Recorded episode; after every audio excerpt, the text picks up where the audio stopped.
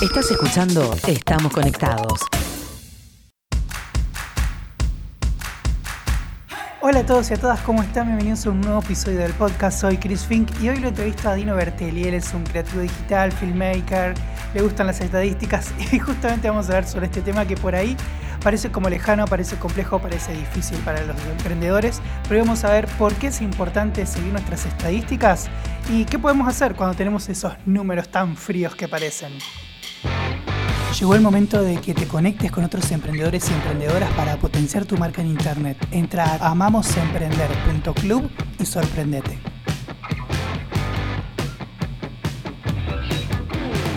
Soy Dino, eh, soy marketing digital, creativo o, videógrafo, creo que ese es como mi, título oficial. Ahí encontré algo que estaba bastante bueno, que es combinar eh, qué puedes hacer en Internet, así de global y grande como suena, con eh, productos digitales. Productos digitales, ya sea eh, un producto audiovisual desde video, o sea, un, un video, una pieza eh, pensada conceptualmente desde el video, o un podcast, por ejemplo, ¿no? Como, Sí, y aparte de eso, no sé, como en la vida me gusta hacer deporte, mm, escalo, juego al bicipolo, me gusta combinar como, como algo que me permita ser libre y, y poder desempeñarlo desde cualquier lugar del mundo.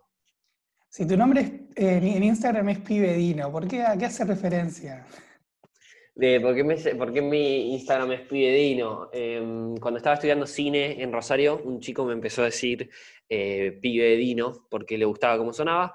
eh, y mi nombre es Dino, literal Dino en el documento. Eh, me parece gracioso que después de muchos años, amigos que conozco hace banda me dicen tipo, che, nunca te pregunté tu nombre. Y, y es como, es mi nombre.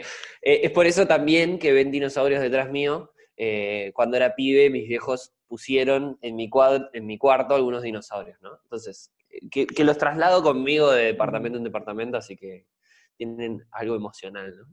Sí, además sos profesor también. Te tengo ahí de profesor en Digital House. Eh, sí, eh, bueno, y, y no mencioné eso de que estoy trabajando en, en Digital House ahora, eh, hace ya tres años, bastante, ba- en dos años y medio, o, o este, son dos años y uno pandémico, no sé cómo cuenta el año pandémico, Sí. Eh, pero sí, estoy trabajando como profesor en Digital House, eh, donde vemos todo lo que es una estrategia de marketing digital y cómo lo aborda una marca o una persona que quiere hacer personal, personal branding, por ejemplo. Eh, así que sí, bueno, ese es como mi, mi trabajo formal, ¿no? Sí, sí, sí. Además ahí te vendieron como el gran tecnólogo, qué sé yo. Cuando me enteré que te gustaba la creatividad dije, wow. Mal, no quería que- saber nada. Sí. Perdón, dale vos. Está bien. ¿Y cuál es tu pasión? ¿Cuál es mi pasión? Eh, qué sé yo, ¿cuál es mi pasión? Es súper amplio, como, no sé, eh, hay gente que cree en la, astral- en la astrología, ¿no? Y, y como a mí me interesa investigar un poquito de todo, eh, me metí en la astrología. Y supuestamente un montón de cosas de las que me gustan también le pasa a la gente, a la misma gente a la que me- le gusta mi signo. Mis pasiones son rotativas, como que en- Ujú. eh, me meto en un proyecto y le doy por ahí. Y en el momento en el que veo que ya no me está dando lo que quiero, es tipo, bueno, chao. Creo que lo que más me ha resistido a través de los años es el video, que por suerte lo elegí como mi profesión y, y no deja de sorprenderme y, y me encanta, me, me gusta lo que está sucediendo, de que antes el video era para los iluminados y hoy el, el video es para todos, eh, Sí. todos, todas, todes. O sea, eh, TikTok es una maravilla de creatividad a disposición de, de- de la población. Y el video y las bicicletas. Y las bicicletas. Sí, vi que mm, eh, bicipolo, ¿cómo se llama eso que haces? Bicipolo, exactamente. Bicipolo. Bicipolo, bike polo, un deporte, creo que, mira, si hago números, después vamos a hablar un poco más de números, pero no debemos, no debemos ser más de 3.000 personas en el mundo. Tipo, es como, somos muy, muy, muy, muy poquitos y eso es lo que lo hace especial, porque cuando jugamos un mundial o un latinoamericano, eh, conoces gente de todo el mundo y no lo puedes creer, no lo puedes creer. Sí. ¿Y mm, cómo llegaste a este mundo de las estadísticas, las métricas? ¿Cómo te Bien, ¿cómo interesó todo este mundo? ¿Cómo llegué al mundo de las estadísticas y las métricas? Eh, quiero aclarar que, si bien la creatividad es lo mío y me costó un montón entender lo importante que era analizar, porque creaba productos que no, que no se veían, creaba productos que, no generaban eh, impacto en la audiencia. Eh, lo podés medir hasta como hasta la respuesta a, una historia, ¿no? Como decir, che, yo puse empeño cuatro horas en realizar esto lo subo y después no me contesta nadie. Entonces, es decir, eh, desde ahí nace un poco como el análisis de empezar a decir, bueno, ¿por qué o, cómo mido estos esfuerzos que estoy haciendo?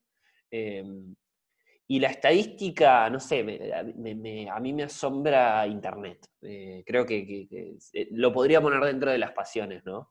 Como me parece interesante y lo, me interesa, o sea, me gusta mucho Internet y me parece interesante lo poco que sabemos de Internet, que, es, que eso está buenísimo, porque, bueno, vos, Cris, en alguna de las clases en las cuales yo hice este embudo de, población e Internet, eh, es muy interesante eh, saber que, que, hoy el 60% del mundo está conectado al Internet y el 40% todavía está en cualquiera. Bueno, no es que está en cualquiera, pero eh, no están en ese mundo en el cual nosotros pasamos hoy 14 horas por día. Eh, entonces, decir, bueno, Google es el, dios máximo, Facebook es el dios máximo, Amazon es el dios máximo. ¿Cómo puede ser si todavía el, casi el 50% del mundo no está conectado a Internet? No, la verdad es que no lo es. así que nada, me, parece interesante como interpretar al siglo XXI como el que tiene los datos, o eh, los datos son el petróleo del siglo XXI. Es como, es muy importante hoy, por eso las empresas se están sacando la cabeza, ¿no? Estas grandes compañías. Sí, hoy el, que tiene datos tiene poder, tiene información. Sí, sí. Em, ahí hay algo, el, otro día hice el podcast anterior, es con John Zweig, que le habla de esto de las tecnologías emergentes, y charlamos también sobre la importancia de los datos y cómo también los emprendedores pueden trabajar datos.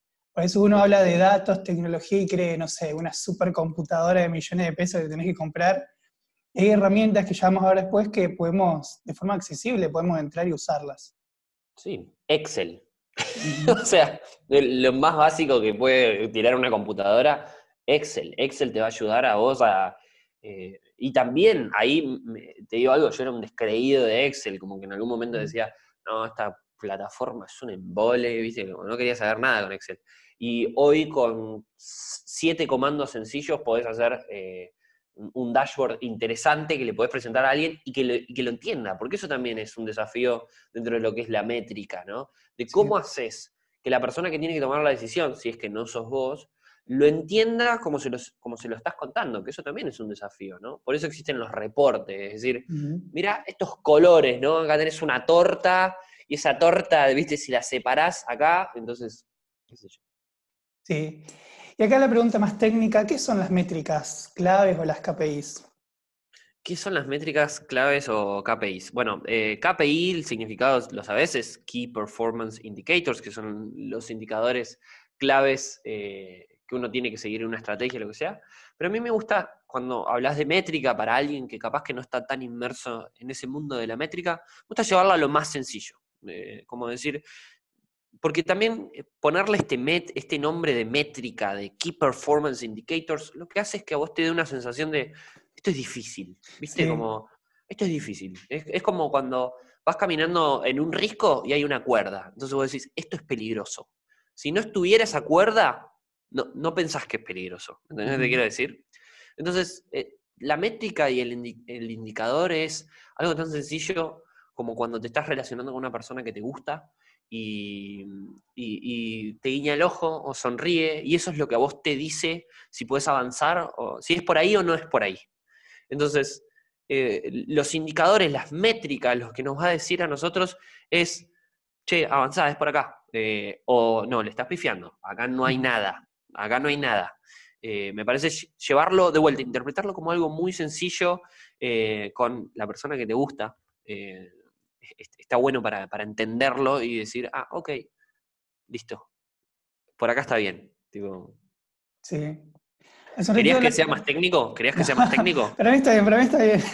Me parece que es, tipo métricas para, todo el mundo. Entonces... claro, claro, era para todo el mundo. Bueno, me pasa a mí que cuando le pones como nombres así, ayer por ejemplo, que eh, ha sido un vivo con el Club de Emprendedores acá de Paraná, y hablábamos sobre procedimientos de venta cruzada por WhatsApp. Entonces le decía, bueno, el primer día un, mensaje así, segundo día así, un día esperás, el otro.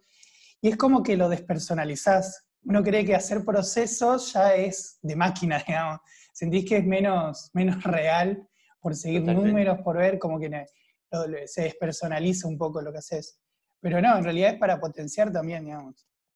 Y a nosotros a veces como, como marketers nos pasa mucho eso cuando empezamos a trabajar con un cliente, que vos le decís, che, yo voy a estar haciendo un montón de esfuerzos, te voy a traer gente de publicidad, voy a optimizar tu sitio web para que cuando alguien busque un término genérico en un motor de búsqueda, vos aparezcas, voy a, te voy a generar contenido en redes sociales, toda esa historia. Yo te voy a llevar toda la gente hasta la puerta. Tipo, te los voy a dejar a todos acá. Como, mira, fíjate, acá tenés un mail, acá tenés un nombre, acá tenés un apellido, acá tenés un inbox. Como, te los dejo todos en la puerta. Solo resta que vos le vendas tu servicio. Porque hay veces que nosotros como marketers no nos, no, nos toca ir hasta el último paso, nos toca llevarle a la gente hasta la puerta. Eh, y es re difícil, y es re difícil después, porque vos le decís, no, lo que viene por WhatsApp lo tenés que bajar en una planilla de WhatsApp, esto lo tenés que bajar acá, esto lo tenés que bajar acá. Y ese proceso, para alguien que no lo tiene incorporado, es tipo, me estás matando, me estás matando, con esto me estás matando. Así que, no sé, qué sé yo, es, es tiempo, es habilidad digital. Eh, de vuelta, me parece que a mí me pasa a veces en, Digital House, que vos ya lo conocés, de que nosotros vivimos inmersos en un mundo en el que pensamos que todo el mundo eh, eh, tiene las mismas habilidades y los mismos conocimientos que nosotros. y no, la verdad es que hay gente que, tiene un atraso digital, no, no, quiero decir, me equivoqué con la palabra gente, me gusta decir compañías quizás, que tienen una deuda técnica, un atraso digital, porque su sistema le funcionaba y, por ejemplo, el coronavirus vino a decirle, che, dale. ¿Y mm, ¿qué, cómo hago para decidir qué, métricas son importantes para mi negocio, para mi emprendimiento? ¿Qué métricas son importantes para tu negocio o tu emprendimiento? Para mí tiene que haber eh, una métrica eh, principal que, es, tu métrica, eh, que es que puede, ser que mis hijos tengan plata para comer todos los días, o, que yo tenga plata para darle de comer a mis hijos.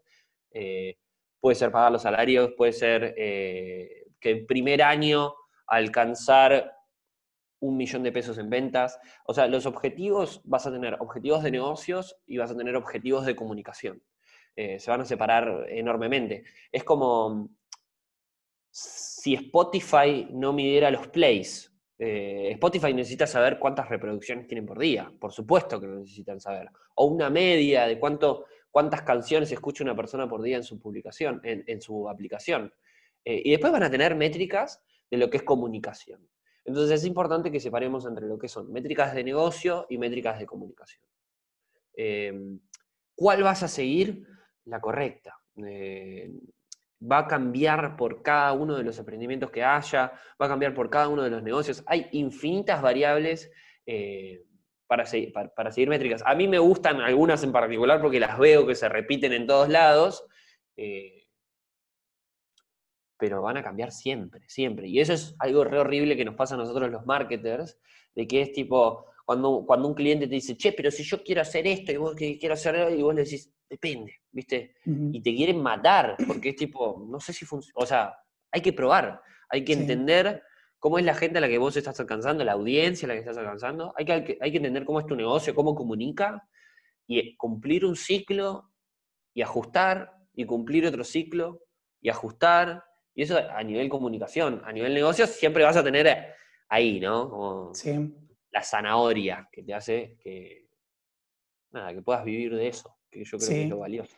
Siempre que armamos eh, estrategias en el mundo digital, la primera fase es como de análisis y de conocer cuál es la realidad de esa persona, ese emprendimiento, lo que fuera, y después planificar qué podemos hacer. Entonces pasa mucho y me pasa mucho de que viene gente y te dice, yo quiero vender más, decime qué hago. Y así de la nada quiere que vos le digas, publicar a las 8 de la noche tres fotos en Instagram, quiere que vos le digas eso. Y encima me pasa eso, yo siempre le digo, bueno, para, para, para, para, para, para. Le digo, decime quién es tu público, a quién le quiere vender. Y cuando empezás con esas preguntas, no tienen idea. Y por eso en realidad es que no están vendiendo. Porque no tienen un análisis previo de qué quieren hacer, qué quieren lograr, a quién le quieren vender, qué, qué problema tiene esa persona. Entonces por ahí es como que no estamos acostumbrados, o en realidad no fuimos educados tampoco para esto, para hacer, eh, seguir procesos, análisis, después planificación, ejecución y, medición de, los resultados y pruebas. Estamos acostumbrados a que nos digan qué hacer y nosotros hacerlo. Incluso hay algo bastante gracioso que, ha sucedido, yo creo que es un fenómeno de las redes sociales, que muchos negocios asociaron likes y seguidores a ventas.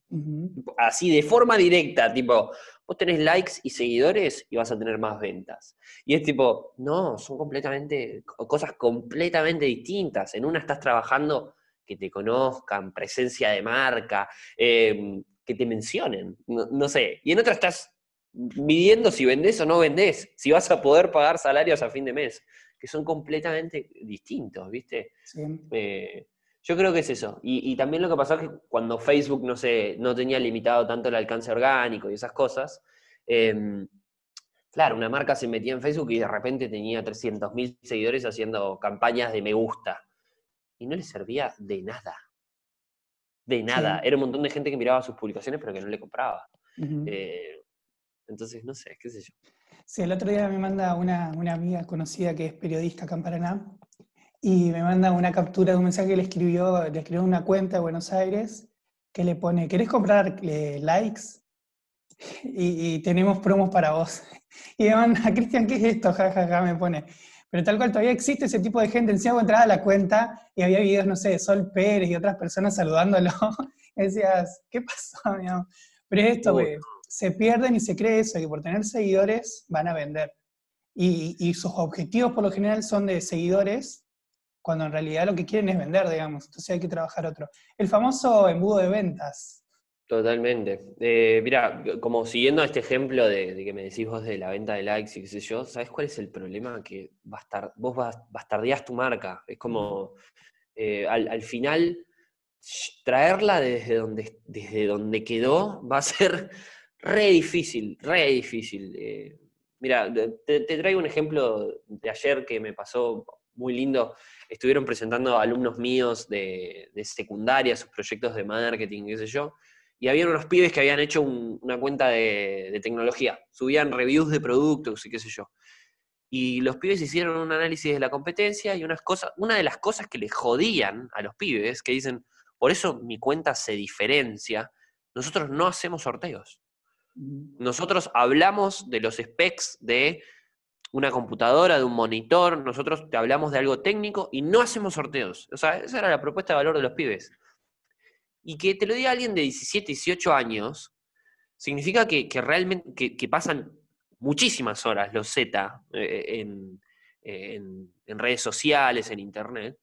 Y vos decís, claro, es por acá, ¿entendés? Y hay un montón de gente que solo hace sorteos, hace sorteos, hace sorteos y piensa de que eso le va a mantener el negocio. ¿Y después cómo haces? ¿Cómo haces si, si querés dejar de hacer sorteos? Sí. No sé, me, fui por las ramas. No, no, pero está bien. Inclusive, bueno, ayer justamente me preguntaban eso, ¿cómo un sorteo en mi Instagram? Yo digo, y yo antes que hacer un sorteo, prefiero que pienses hacer una estrategia de colaboraciones, por ejemplo, de hacer vivos con otras cuentas, antes que hacer un sorteo, porque Después te baja el alcance. Bueno, seguramente lo vamos a hablar con A Social Geek, con Juanqui, que lo voy a entrevistar la semana que viene, esa cuestión. Pero mm, eh, eh, un sorteo te va a garantizar seguidores que capaz ni siquiera estén interesados en tu marca, ni siquiera en tu producto, nada. En cambio, pensar otras estrategias que sí te van a traer seguidores, menos, obviamente, una estrategia de colaboración con otras cuentas, te va a traer menos seguidores. Pero esos seguidores van a estar interesados en lo que vos tenés para dar. Eh, por eso la, clave está en analizar primero qué quiero lograr, qué quiero comunicar, a dónde quiero llegar, y desde ahí plantear las estrategias y, ver con qué lo vas a medir. Eh, lo que tienen estas estrategias de, pacotilla es que tienen un reward, o sea, un premio a corto plazo, que es que las haces, ¡pum! ¡Uh, mirá todos los me gusta que tengo, mirá todos los seguidores que tengo! Y después, tipo, no, mirá toda esta gente extraña que te metiste, metiste en, tu cuenta, ¿viste? Sí. Entonces, eh, nada, qué sé yo. Sí, sí, son como una droga ahí para, para tu perfil. Nos reíamos de eso, ¿te acuerdas? Sí. ¿Por qué es importante medir las métricas? ¿no? Yo, por ejemplo, publiqué un video, estoy midiendo ahí las vistas y qué sé yo. ¿Por qué es importante que yo lo haga? ¿Qué hago después con esos datos? ¿Por qué es importante que lo hagas? Porque primero pusiste esfuerzos para hacerlo, o espero que hayas puesto esfuerzos para hacerlo. Eh, entonces, si pusiste esfuerzos para hacerlo, medilo. es como si, chao, nos vemos. No, medilo. Em, ¿Y cuál era la segunda pregunta? ¿Qué hago con esos datos una vez que los tengo? Ah, ¿y qué haces con esos datos? Bien, una vez que los tengas, fíjate que puedes mejorar. Es tan sencillo como eso. Es decir, che, hice un video en YouTube para YouTube. La gente lo empezó, pero se fue temprano. ¿Qué onda? Tengo que mejorar el storytelling. Se fue temprano es abandonó el video, ¿no? ¿Qué onda? Tengo que mejorar el storytelling. Lo tengo que hacer más corto. Tiene que ser más catchy. Tengo que mejorar el montaje, la música. Las voces se escuchar mal. Como, nada, hablo de video, por ejemplo. Pero es decir, eh, ¿cómo hago para, mejorar? Y, va a llevar tiempo, no, no, queda otra, va a llevar tiempo. Y es mucho prueba y error y entender eh, quién sos vos y, qué querés lograr y si le gusta a las personas a, las que se lo estás mostrando. Sí, sí, sí, a mí me pasa mucho, y más con video, que arranco como re emocionado, empiezo a hacerlo, por lo general tiene buen resultado, buena llegada, y, después me aburro y cambio otra cosa. Por realidad también me pasa esto de que estoy todo el tiempo probando cosas nuevas. Estoy dos o tres semanas haciendo algo y ya me gustó otra cosa y me fui con otra cosa y dejé lo anterior, ¿no? La constancia no es un problema de constancia en realidad, sino que es un, problema de hiperactividad digital, podríamos llamarlo. Totalmente. La, sobreestimulación, ¿no? Sí. sí, hay tantas cosas para hacer en el mundo digital, por eso está bueno siempre tener en claro cuáles son tus objetivos, a qué estás apuntando, ¿no? y después ir, midiéndolo. Y también puede ser esto de que tus métricas no coincidan con las métricas de las demás personas. Por ejemplo, a mí me pasa mucho de que hay gente, y hasta me lo preguntó una vez en un vivo ahora en la cuarentena que hice, que porque yo hablaba de marketing digital y redes sociales y tenía 3.000 seguidores nomás en mi Instagram. Entonces ahí, bueno, me dieron pie para explicar un poco esto de métricas y que en realidad mi objetivo no es tener millones de seguidores. Obvio que me encantaría tenerlos, obvio. Pero mi objetivo es trabajar marketing digital y es más, yo sé que me sigue poca gente porque tiene que ser gente que esté interesada en potenciar su marca, en estrategia de marketing digital. Y yo sé que hablo de venta digital y siempre digo, eh, vender en redes no es publicar tres fotos. Entonces eso ya me saca público, porque hay público que no quiere escuchar eso, ¿no? Además, bueno, gente que sabe que yo cobro caro, que no soy barato, y carísimo. Entonces eso también te limita mucho la llegada. Por eso a mí no me preocupa tanto la cantidad de seguidores. Sí la calidad y que los que me siguen interactúen o al menos vean las publicaciones que hago. Entonces yo tengo, por ejemplo, buen alcance y buenas eh, eh, cantidad de tiempo que pasan en mis videos en Instagram, por ejemplo, pero pocas reacciones. Y es más, hay gente que me escribe por, por WhatsApp, por ejemplo, de vi el otro día el video que dijiste tal cosa y no me dieron me gusta en ese video. Pero sé que lo han visto. Entonces, eh, inclusive los me, bueno, los me gusta hoy día también están como sobrevalorados en una publicación. Hay otras métricas que podemos medir, pero está eso también de pensar qué es lo que quieres lograr. Y yo quiero que la, la gente inclusive se, eduque, podríamos decir, sobre estas cuestiones, más que nada para que entienda la importancia. Entonces ahí el tener ese objetivo te cambia totalmente las métricas que vas a analizar después. A mí la, métrica seguidores en alguien en particular no, me dice nada. Eh, o sea, me parece que, tuvo tiempo para hacer personal branding, o sea, que estuvo laburando en su imagen, hizo su estrategia de forma personal o para él mismo, pero la, realidad es que si te metes en la industria vas a ver gente que labura para Coca-Cola, labura para Pepsi, hace creatividad para Turismo City. Y no los conoce nadie, porque están, están laburando para marcas. Entonces, eh, es muy difícil a veces poner todo un esfuerzo en creatividad para una marca y después llegar a tu casa y ponerte a laburar en vos. O sea, eh, hay un desgaste eh, de creatividad que pones para, para un cliente que después no te dan ganas de ponerlo en voz. Está re bueno si te sirve, eh, pero a, mí por lo menos los seguidores no, me dicen mucho. Y el like de vuelta, me parece una métrica desganada. ¿Qué te lleva a dar un like? Nada. Eh, es tipo, lo puedes dar hasta sin querer. A mí me pasa a veces cuando ingreso a ver mis, mis, publicaciones guardadas en mi carpetita de Instagram, y tengo un montón de publicaciones que las guardé sin querer, porque scroll, tipo. Y, y, nada, está re bueno porque ayudé a alguien, que, porque eh, sin dudas el algoritmo lo tiene en cuenta, pero también sigue siendo una métrica que, que, que tiene una cuota de, de sin querer, ¿no? Entonces, es eso. Sí, a mí me pasó uno de los videos que hacía estos de me indigna en, Instagram, que es más, tengo uno grabado, pero me dio fui acá a editarlo y pasé otra cosa. Así que tengo ahí el borrador para publicar, que esos la rompían, tengo que volver a esos porque fueron muy buenos. No los vi, después compartime.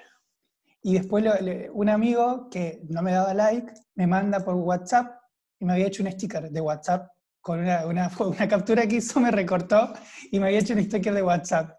Pero dice acá un, un, un regalo de un fan pero nunca había dado me gusta, pero estaba ahí fidelizado ese fan. Sí, por eso es interesante esto de, de las métricas, traerlo a lo cercano, porque por ahí lo vemos como demasiado lejano todo esto, y es tan fácil como sentarse a ver la parte de estadísticas de Instagram y llevar un registro de eso. Eso. Herramientas digitales para medir las métricas. Eh, bueno, ya mencionamos Excel, sin dudas. Eh, Google Analytics es espectacular, a mí me gusta un montón. Está buenísimo porque cuando te juntas con clientes eh, es fácil de explicarla, eh, es fácil interiorizarlos a ellos también y adoctrinarlos para que empiecen a ingresar semanalmente a ver qué está pasando. Eh, no así, no tanto para que, para que no te quedes sin laburo. data Studio para hacer reporting, Search Console para entender qué está, está pasando con tu sitio web desde, desde un punto de vista orgánico y, todo, y cada una de las plataformas que vamos a utilizar de publicidad, ya sea o de publicidad o no, o sea, cada una de las plataformas tiene su forma de medir. Incluso Facebook tiene Facebook Analytics, que lo que hace es hacer un análisis una vez que instalas el pixel en tu sitio web y te levanta métricas del sitio web. Entonces yo puedo encontrar cosas desde Facebook Analytics como tanto desde Google Analytics. Y, y nada, en un punto se cruzan todas, porque todas te ofrecen lo mismo. Eh, lo importante, sin duda, es, mirar el indicador indicado. suena, horrible, pero es así. Es eh, mirar la métrica indicada. Sí. ¿Creatividad y estadística se pueden llevar bien? Uh, re bien. Yo creo que re bien. Eh, a mí me gusta hacer la comparación de que a veces me pasa de que cuando hablamos de marketing, mucha gente lo asocia directamente a vender, ¿no? Como marketing es vender. Y marketing no es vender, marketing es un montón, es una combinación de cosas. Y hay algo lindo que sucede entre publicistas y marketers, que es que tiene que haber un agreement, un acuerdo entre lo que quiere uno desde la creatividad y el otro que le dice, bueno, pero ¿en dónde? ¿Cómo? ¿Cuándo? ¿Viste? Como decir, vos tenés una idea buena, yo estoy de acuerdo que tenés una idea buena, pero yo necesito, eh, no quiero decir estandarizarla porque no es la palabra, pero sí necesito que para que esa idea funcione, pensemos en dónde la vamos a usar, a quién se la vamos a apuntar, en qué momento, ¿viste? Y, ahí es interactuar creatividad y, métrica. Eh, porque una cosa sin la otra no va a funcionar. Sí, ahí viene la, la pregunta de, ¿Crees que hay una percepción negativa sobre las estadísticas? Esto que charlábamos hoy, que no me acuerdo si está dentro de la grabación o no, de que a veces esto es como que despersonaliza un poco, ¿no? Yo tengo, por ejemplo, compañeros de trabajo que están con las métricas todo el tiempo, como son, tienen un perfil analítico, podríamos decir, ¿no? Entonces todo el tiempo quieren el número, el número, el número y están preocupados por eso. Y cuando me piden el número a mí, que me toca la parte más creativa de ver qué, qué se va a producir o qué sé yo, estoy, como que me cuesta pensarlo en el número final. Entonces siento como que ya me carga negativamente de tener que pensar un número eh, despersonalizado, que, no, que no, no transmite todo lo que transmite lo que uno estuvo haciendo. Entonces como que lo sentís lejano, lo sentís negativo. Eh, sí, totalmente. Me, me, pasa esa sensación a veces, ¿no? Como de que uno se rompe el tuje laburando en, algo, en un producto digital, creativo, divertido, no sé qué, y después cuando tenés que entregar la métrica es un número. le, quitó todo eso lindo que tenía y todo ese laburo que vos le pusiste, y capaz que la persona que te recibe esa métrica te dice, esto, como, y es tipo, vos no sabés todo lo que hay detrás de este número. Eh, igual me parece como que, de vuelta, lo traemos porque es un ejemplo que está bueno. Eh, hay como un cierto miedo a la métrica, ¿no? Como de decir, che, si mido, esto ya es real, puedo fracasar. ¿No? Como, pero, y sí, eh, antes estabas fracasando, pero no lo sabías. O estabas triunfando y no lo sabías. Entonces, mirarlo es importante. no sé. No, queda otra. Eh, ¿Sabes qué me parece interesante también? Como desde que empezó la pandemia, por ejemplo. Sé que esto es atemporal, pero la pandemia va a quedar en la historia, así que o, pueden hablar de esta o, no sé, la fiebre amarilla. Tipo. la que se viene ahora de China, hay otra nueva ahí. Sí, la porcina, gripe porcina. Pero digo, a, los docentes lo que nos pasó, o, o, muchas de las capacitaciones que di para docentes, de primaria, secundaria, era, chicos, ustedes a partir de ahora son bastante marketers. Ustedes van a estar enseñando y van a estar midiendo. Porque si no miden, los pibes, no sabes si, estás, si están haciendo lo que, lo, que, lo que... Si les pasás un link y les decís, chicos, la semana que viene tienen que ver esto, medí el link, metele un bit.ly. Tipo, que es una herramienta súper sencilla, pero si sabes, yo tengo 23 alumnos y cuando llego a la clase tengo 4 clics, es tipo, no lo vio nadie. Entonces, eh, nada, está bueno como eh, analizar y medir. También se empieza a correr a, otras disciplinas, otras profesiones. Sí, sí, inclusive, bueno, ayer hablaba con una compañera que, es profesora también y tuvo dramas con, un estudiante, un examen que el estudiante no sé qué se quejó de algo, y después la madre se fue a quejar de la escuela y de la escuela le pidieron la grabación del examen. Entonces ahí entró a ver la grabación entera a ver si no había dicho nada raro y tuvo que pasar la grabación. ¿no? Entonces eh, estamos en un mundo nuevo directamente, una nueva normalidad que le llaman hoy día, que para mí no es tan nueva porque en realidad venía dentro de esa lógica, pero para la gran parte de la población que lo venía como procrastinando a todo esto. ¿no? Bueno, no, yo, yo soy así 30 años trabajé así, no voy a cambiar. De pronto te llegó una pandemia y tuviste que cambiar, digamos, el contexto te, lo, te obligó y ya no puedes decir, no, yo tengo 50 años no lo voy a hacer. No, lo tenés que adaptar y lo tenés que hacer encima súper rápido. Entonces, por un lado, una de las cosas que tuvo la pandemia, no sé si buenas, pero interesantes, fue este, este cambio y de transformación a lo digital de mucha gente que no quería hacerlo, que no, sentía no preparada también. Porque mucha gente lo hacía por miedo miedo a, tocar una tecla y que explote la computadora. Entonces tuvieron que perder ese miedo y aprender a usarlo. Totalmente. Eh, algo, algo interesante también es como empezar a entender al celular como una herramienta de trabajo. o sea, hay mucha gente que el celular... De vuelta, me da como cosa decir mucha gente, pero...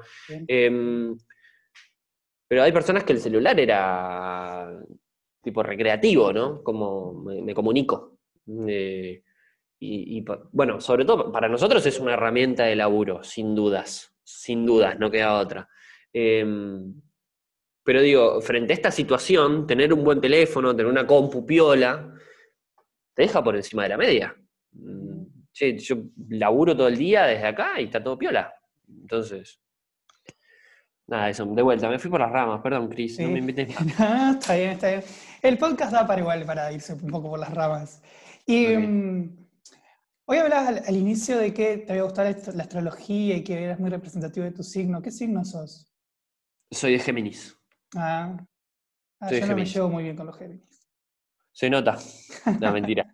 Em, mira, no sé. No sé, o sea, hay algunas cosas que detecto que me dicen, ah, los Géminis son así. Y yo digo, ah, yo soy un toque así pero no es algo que me pierda, la verdad. Como me, parece como, está bueno saber que hay un montón de gente que lo sigue y que es importante para, para ellos, ellas, ellas. Eh, pero para mí, no sé, eventualmente le doy bola y eventualmente no. Nunca me hice tipo una carta astral o cosas así. No, no, voy a llegar a este ese límite. Capaz es parte de mi signo, no lo sé, pero bueno. Bueno, eh, pero esto también hace referencia a que por ahí quienes estamos en el mundo digital, rompemos un poco esos supuestos límites que hay, ¿no?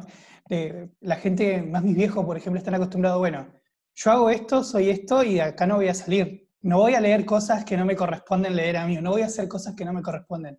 En cambio, a mí me dicen, Cristian, se me rompió, no sé, el foco no me anda. Y yo te googleo un tutorial y te lo cambio al foco, ¿no? Eh, es también algo de, no sé si nuestra generación, porque en realidad mi generación, ahí los, los, millennials estamos en el medio, los Zetas mucho más, pero nuestros papás, la gente de la generación anterior, era como, yo soy esto y acá me quedo. ¿no? Eh, eh, pasa también de la formación que tenemos, la educación que tienen. Ellos aprenden de chiquitos cierta educación para cierta cosa súper especialista en algo y no va a salir de ahí.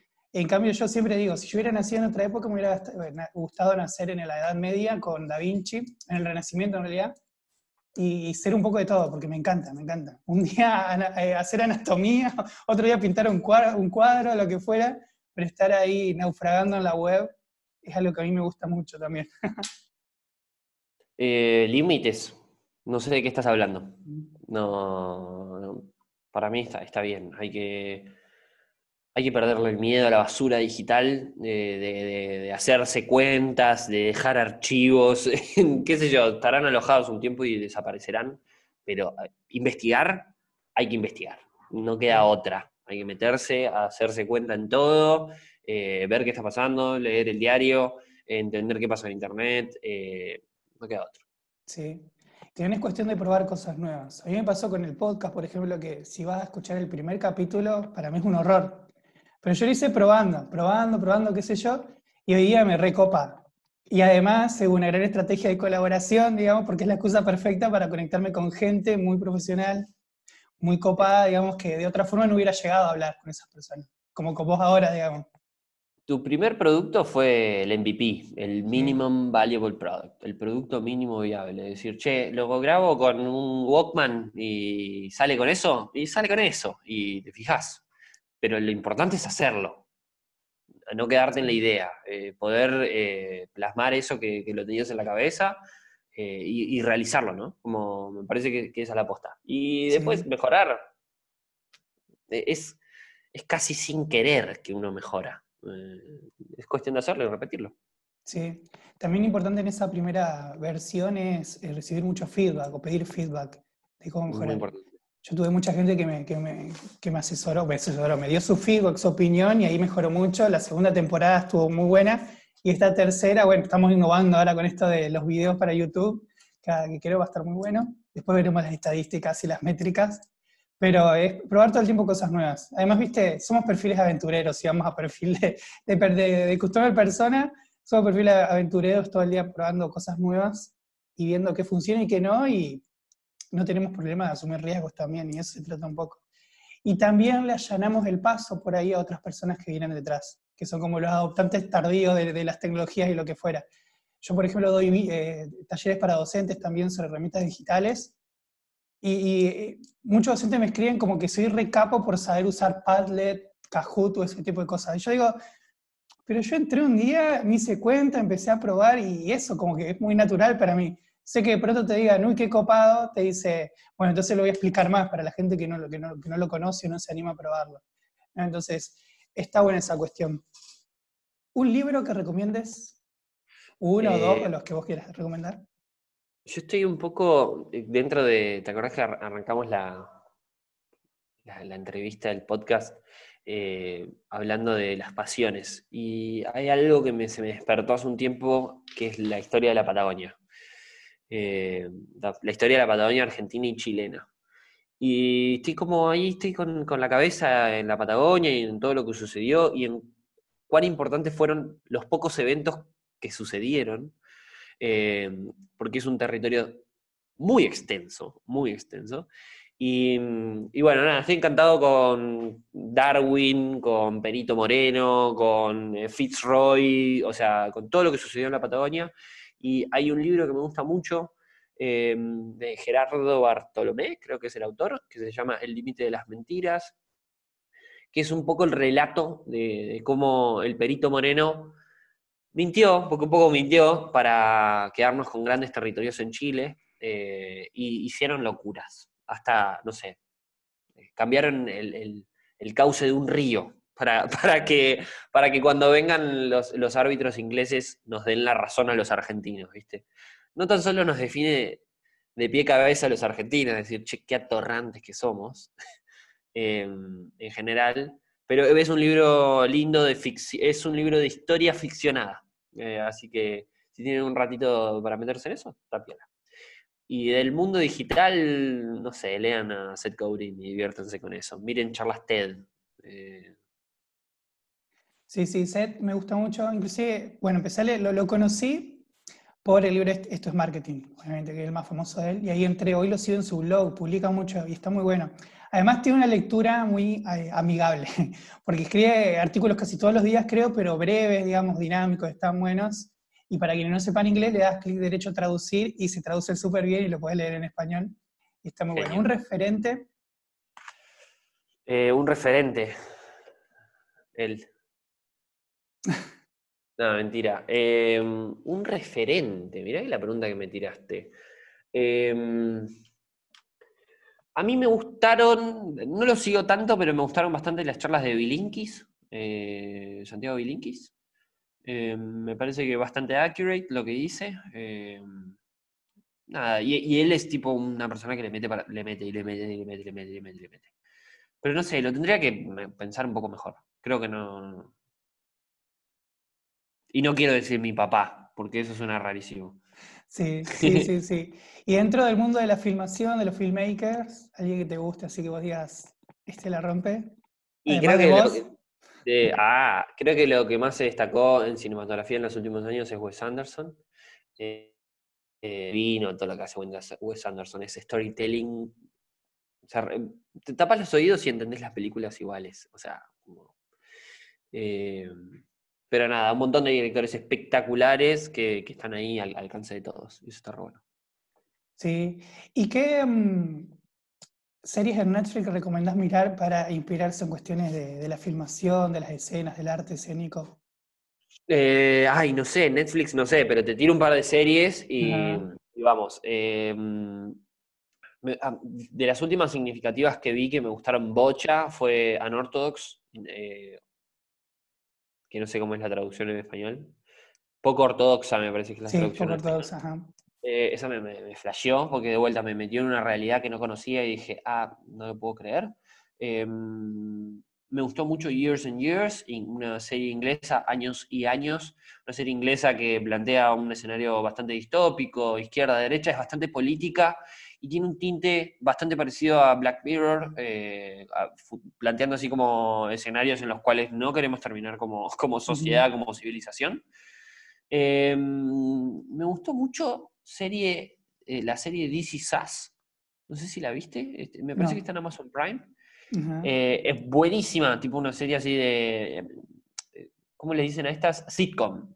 Como, no, no, no es una sitcom, pero es tipo un drama familiar, ¿viste?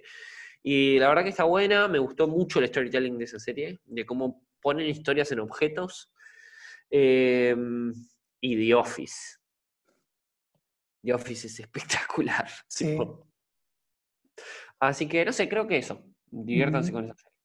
Sí, sí, a mí me gusta mucho mirar todas las que son de Dinamarca o de, Europa del Norte por la visual que tienen. Es Tremendo. La rompen esas tomas con dron. Está muy bueno. Además, bueno, obviamente están bien construidas. Todo bueno, Dark, no sé si es de esa zona, creo que sí. Pero después hay otra, bueno, con nombres soy muy malo, pero hay uno creo que se llama La y algo así, los de Rhyme, que también. Pero sí. Pero no, pero Está... Y Dark es alemana. Ajá, alemana. por ahí cerquita estaba. Sí, bueno, ¿dónde te puede seguir la gente? Vivedino, en Instagram. Solo en Instagram. No me busquen en otros canales. ¿No estás en Facebook? Me porto mal en otros canales. en Instagram soy tipo friendly, hago chistes. Sí, bien, bien. ¿Y, y publicás sobre Luis y Polo? y publico algunas cosas. Sí, no le dedico mucho espacio al trabajo y como me divierto. De hecho, eh, ahora estoy, bueno, tengo pausado mi sitio, eh, pero mi sitio es como mi visible.